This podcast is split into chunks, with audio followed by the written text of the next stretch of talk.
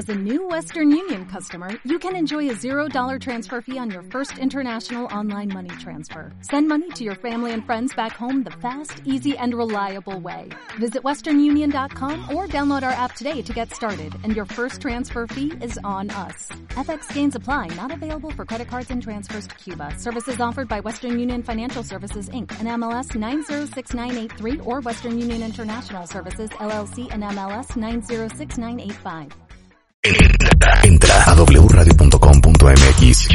Checa más información de nuestros invitados, especialistas, contenidos y escucha nuestro podcast. Marta de Baile 2023. Estamos donde estés.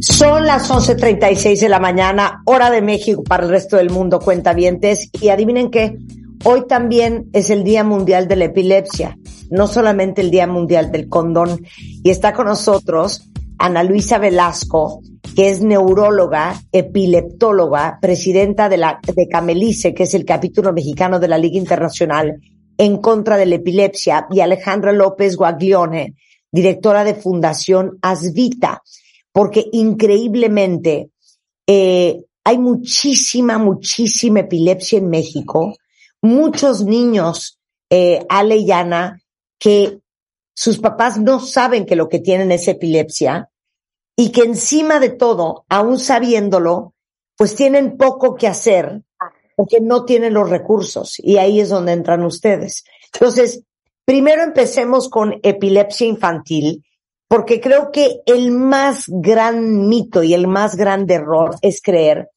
que toda la gente que tiene epilepsia, adultos y niños, convulsionan. Así es, Marta. Eh, eh, curiosamente, no tan solo la población general, sino médicos, incluso neurólogos e incluso epileptólogos piensan que si no hay convulsiones no hay epilepsia. O si no hay convulsiones, pues es algo mínimo y no hay que hacer mayor tratamiento, que se quitará solo. Y esa es una gran mentira. La mayor parte de las crisis son localizadas, focales. Y entonces, van a dar síntomas dependiendo del sitio en el cerebro donde se estén produciendo. Si es en el área motora de la mano, pues vamos a ver movimientos motores en la mano.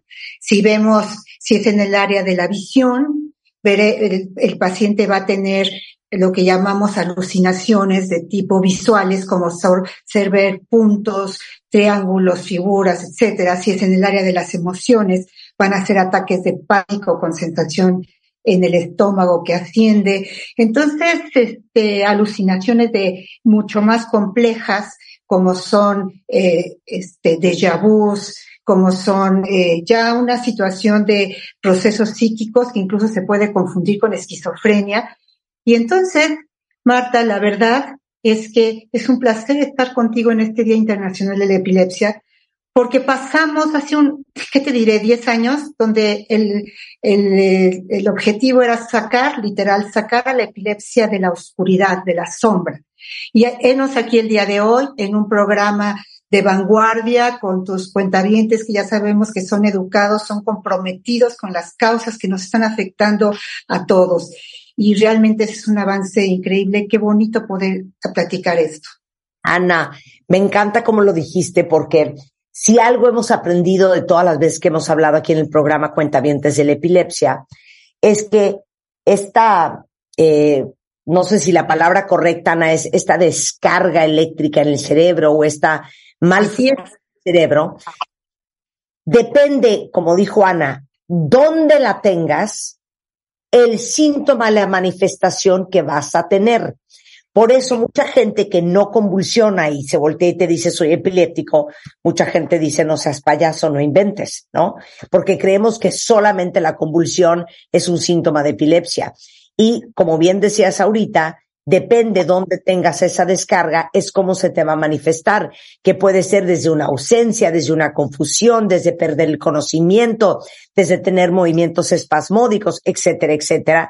Y yo creo que ese es el gran primer paso para que todos los que están escuchando puedan decir, y no será que lo que este niño tiene es la epilepsia después de que escuché a Ana en el programa de Marta hablando de esto. Ahora, eh, esto, ¿A qué se le atribuye? ¿Cuáles son las causas de tener epilepsia? ¿Es solamente genético, Ana? Bueno, generalmente lo más frecuente es que sea genético, funcional, me explico, pero siempre preguntamos con puntos esenciales como son todos los trastornos en el parto, en el embarazo, por ejemplo, niños que son sacados con forceps, niños que tienen el doble circular del cordón, que nacen morados, que no respiraron, que se tragaron el meconio. Esos son signos de alarma. La otra son las fiebres. Las fiebres, de, sobre todo en, los niños, son una cosa fundamental. Aquellos niños que tienen fiebres frecuentes y si además de esto alucinan durante la fiebre o se convulsionan, esos son signos de alarma que nos llevan a buscar un especialista en esto, porque, ah, se convulsionó, pues es por la fiebre y pasa, no necesariamente es por la fiebre. La fiebre puede dejar estas convulsiones o, estas crisis epilépticas no convulsivas y afectar el resto de la vida del paciente. Oye, como nosotros aquí somos fans de la doble y la triple especialidad, fíjate lo que te voy a contar, Ana. ¿Qué porcentaje de los pediatras saben diagnosticar epilepsia? Porque sabemos que el dueño de la epilepsia es el neurólogo especialista en epilepsia, que es neurólogo epileptólogo, ¿ok? Como tú. Pero, ¿qué tanto se le va a un pediatra que no esté entrenado específicamente en epilepsia diagnosticar epilepsia? Muchísimo, Marta. Es increíble. No te podría decir el número exacto, pero lo más triste es que si un niño llega conmigo, y le doy el diagnóstico y la mamá llega, regresa con el pediatra. Lo más increíble es que le dicen, ay no señora, estas cuestiones de la edad, se le va a quitar solito, ¿dónde están las convulsiones? No le haga caso, es el crecimiento. Eso todavía es más frustrante, porque de por sí la situación es difícil, al fin llegan con el especialista, al fin tienes tu diagnóstico y que lleguen y te los regresen diciendo, no, pues resulta que no, que el pediatra dice que no es nada. Eso es muy frustrante, muy triste y pasa con los neuropediatras y pasa con otros especialistas. Entonces, el, el, ahora soy presidenta del Camelice, que es este capítulo mexicano de la Liga Internacional en contra de la epilepsia. Es muy importante porque nosotros estamos encargados de dar y la difusión la educación, la cuestión académica, la investigación, todo referente a la epilepsia. Pero la difusión es importantísima, no nada más es a los neurólogos y epileptólogos. El problema viene los pediatras, los ginecobstetras, los médicos internistas, etcétera. Y más importante, sí. Yo me dedico a esto, eh, Marta. Recuerdo un programa que escuché contigo que decía, ¿Qué diferencia hay entre un especialista y un experto? Y contestaste que depende del número de horas que te hayas dedicado a esto. Y es cierto, o sea, si tú vas sacando cuentas, yo ya llevo casi 35 años dedicándome de lunes a sábado y muchísimos domingos, exclusivamente a epilepsia, a atenderla, investigarla, escucharlas y demás.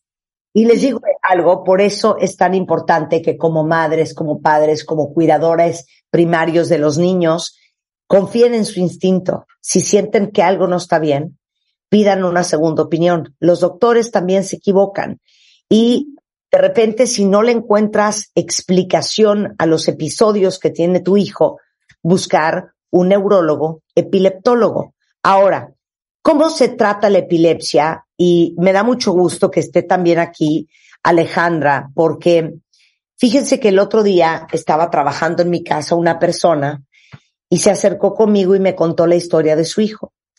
Y su hijo, que en realidad es un hijo, eh, pues es un hijastro, padece de epilepsia de toda la vida y pues obviamente él no tiene los recursos para ayudarlo. Entonces inmediatamente buscamos a la Fundación Asvita, buscamos a Alejandra y hoy están ayudando a este chico.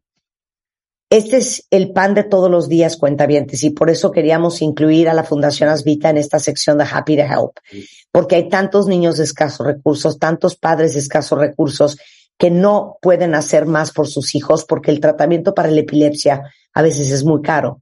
Entonces, platícame del tratamiento, Ana, y después voy contigo, Ale. Ok, lo primero que tenemos que considerar es que el tratamiento es multidisciplinario. Obviamente va a haber un tratamiento médico, obviamente es, esta es la piedra eh, angular, pero además de eso, muchos niños, sobre todo niños, necesitan rehabilitación, diagnóstico, lo que llamamos neuropsicológico, un apoyo psicológico y de las comorbilidades Debemos de recordar que en muchas ocasiones la epilepsia en niños sobre todo se diagnostica por las comorbilidades que son el déficit de atención, las cefaleas, trastornos emocionales, agresividad. Entonces, si nosotros nada más tratamos médicamente al paciente, se nos va yendo todas estas comorbilidades. Entonces, el niño tiene que tener un tratamiento integral. Ok, y eso a veces es medicamentos, es una dieta especial, pero a veces también, Ana, es cirugía. Claro, eh, vamos desde el, el tratamiento médico que incluye un buen diagnóstico y un seguimiento que lleva un electroencefalograma, medir el epiléptico en sangre, es de sus consultas médicas. Y hay casos como el chiquito que nos hizo el favor de recomendarnos, que es una epilepsia francamente complicada con muchísimas crisis y además muy posiblemente con un síndrome subyacente que además va a necesitar pruebas eh, genéticas para diagnosticar por qué está teniendo tantos problemas, pero la epilepsia, pero la hiperglucemia, pero las descompensaciones, infecciones continuas. Entonces, cuando comienzas a ver esto, sube mucho el costo. Estos niños muchas veces tienen que operarse y entonces todavía sube mucho más el costo porque cuando vas a operar un cerebro, tienes dos preguntas que resolver. Uno es dónde están empezando las crisis. Pero dos, si tú le quitas ese pedazo de tejido que está teniendo crisis, cómo va a quedar el niño, porque no nos sirve que quede sin hablar o que quede sin moverse o algún otro problema serio. Entonces tienes que resolver esas dudas y ya implica estudios mucho más costosos. La técnica quirúrgica también cambia dependiendo del tipo de cirugía que vayas a hacer. Nosotros en México somos pioneros de estimular el sistema nervioso, es decir, meter electrodos dentro del lóbulo temporal, dentro de los, los centros más eh, basales de lo que es la formación reticular para poder, sin lesionar al cerebro, conectarlo a, una, a un microchip, a una computadora o marcapasos y poder estimular el foco epiléptico para que se quiten las crisis. Esto obviamente es tecnología que, nos, que están copiando en todo el mundo. Nosotros somos los pioneros, pero cuesta. Claro. Ahora, eh, en la fundación están ayudando a más de 200 familias de escasos recursos, Alejandra, para atender sus casos de epilepsia, ¿no? ¿Qué es todo lo que hacen por ellos y después cómo los ayudamos a ustedes? Así es, Marta. Muchas gracias, primero que nada, por, por este espacio. Eda, los fundadores y toda la gente que conformamos Fundación Asvita estamos felices de, de tener este espacio en tu audiencia. Lo que dices es muy cierto. Tenemos a más de 200 niños registrados en esta fundación Desgraciadamente, y lo acaba de comentar muy bien la doctora, eh, es, es muy costoso. No podemos ayudar a todos estos niños, eh, desgraciadamente, porque como cualquier fundación, Fundación Asvita vive de donativos. Y si no hay donativos, pues no hay manera de apoyar ni con medicamento, ni con estudios, y bueno, ya hablamos de una cirugía, pues está, está terrible, ¿no? Pero sí, eh, hemos logrado tener eh, este acercamiento con 200 familias eh, hemos visto la, la, cantidad de casos que hay eh, entre, entre gente de bajos recursos, que eso es lo más triste, lo más eh, preocupante para nosotros como sociedad. No tenemos la oportunidad de, de ayudar como quisiéramos, pero sí sabemos que si tenemos donativos constantes, pueden ser donativos eh, pequeños, grandes, o sea, aquí no hay donativo pequeño, eso es algo que yo quiero dejar muy claro con tus cuentavientes. No hay donativo pequeño. Cualquier donativo, con que sea constante, suma de una cantidad, suma una cantidad importante para medicamento o estudios de uno o varios niños. Entonces, eso es algo que sí queremos dejar muy claro. Ojalá nos puedan apoyar con esto. Nombre sensacional. La, la página es Fundación asvita con diagonal dona. ¿Ok? Y creo que debe de ser espantoso, cuentavientes. Y es en un tema de epilepsia, pero es en un tema de cáncer y en muchos otros temas. Como papá, saber lo que tiene tu hijo, saber que tiene una solución y por el maldito dinero no poder hacer nada para ayudarlo. Imagínense ustedes estar en esa situación. Siempre les digo que el amor no es lo que uno siente, el amor es lo que uno hace con lo que uno siente. Y creo que esta es otra oportunidad para ejercer el músculo de la gratitud y del agradecimiento porque allá afuera seguramente hay muchos de ustedes que tienen epilepsia o que tienen hijos con epilepsia y que para ustedes a lo mejor el dinero no fue tanto problema. Y una manera de agradecer el privilegio que uno tiene es ayudando a los demás. Siempre les digo que escojan lo que más les toque el corazón. Si esto les tocó el corazón, hagan algo por estos niños y ayuden a Fundación Asvita a ayudar a otros. Fundacionasvita.org, diagonal dona. Alejandra, muchísimas gracias. Gracias, Marta. Solamente decirles que somos donataria autorizada y que esto nos permite dar recibos 100% deducibles de impuestos. Empresas y personas físicas, todo bienvenido, todo con el recibo y si me permites dar el WhatsApp para alguna duda en donativo, el WhatsApp es 55 45 11 84 28. Muchas gracias a quienes nos donan hoy en día y gracias a gente como tú que nos permiten estos espacios. Eh, la fundación es Fundación Asvita con V chica en Facebook, en Twitter, en Instagram y fundacionasvita.org. Muchísimas gracias, Ale. Muchísimas gracias, Ana. Te mandamos un Gracias. Muchas gracias. Con esto hacemos una pausa regresando. Oigan, existen los penes chuecos. Seguramente alguna de ustedes con algunos se habrá encontrado. Regresando, va a hablar de esto el doctor, este, te quiero, te quiero. Ahorita viene con nosotros. Hola Marta, eh, ¿cómo, estás? Dagoberto Molina a hablar del tema. No puedo creer lo del pene chueco, es una belleza. Oiga, Nada más algo que me mata de risa es cómo los mexicanos usamos palabras como ahorita, al ratito, dame chancecito, un poquito para dar a entender mil cosas diferentes. Al ratito puede ser desde un minuto hasta dos días y ahorita desde ahoritititita hasta el ratitititito. Por eso nada me da más paz que saber bien qué quieren decir cuando te dicen ahorita, porque para mí ahorita es ahorita.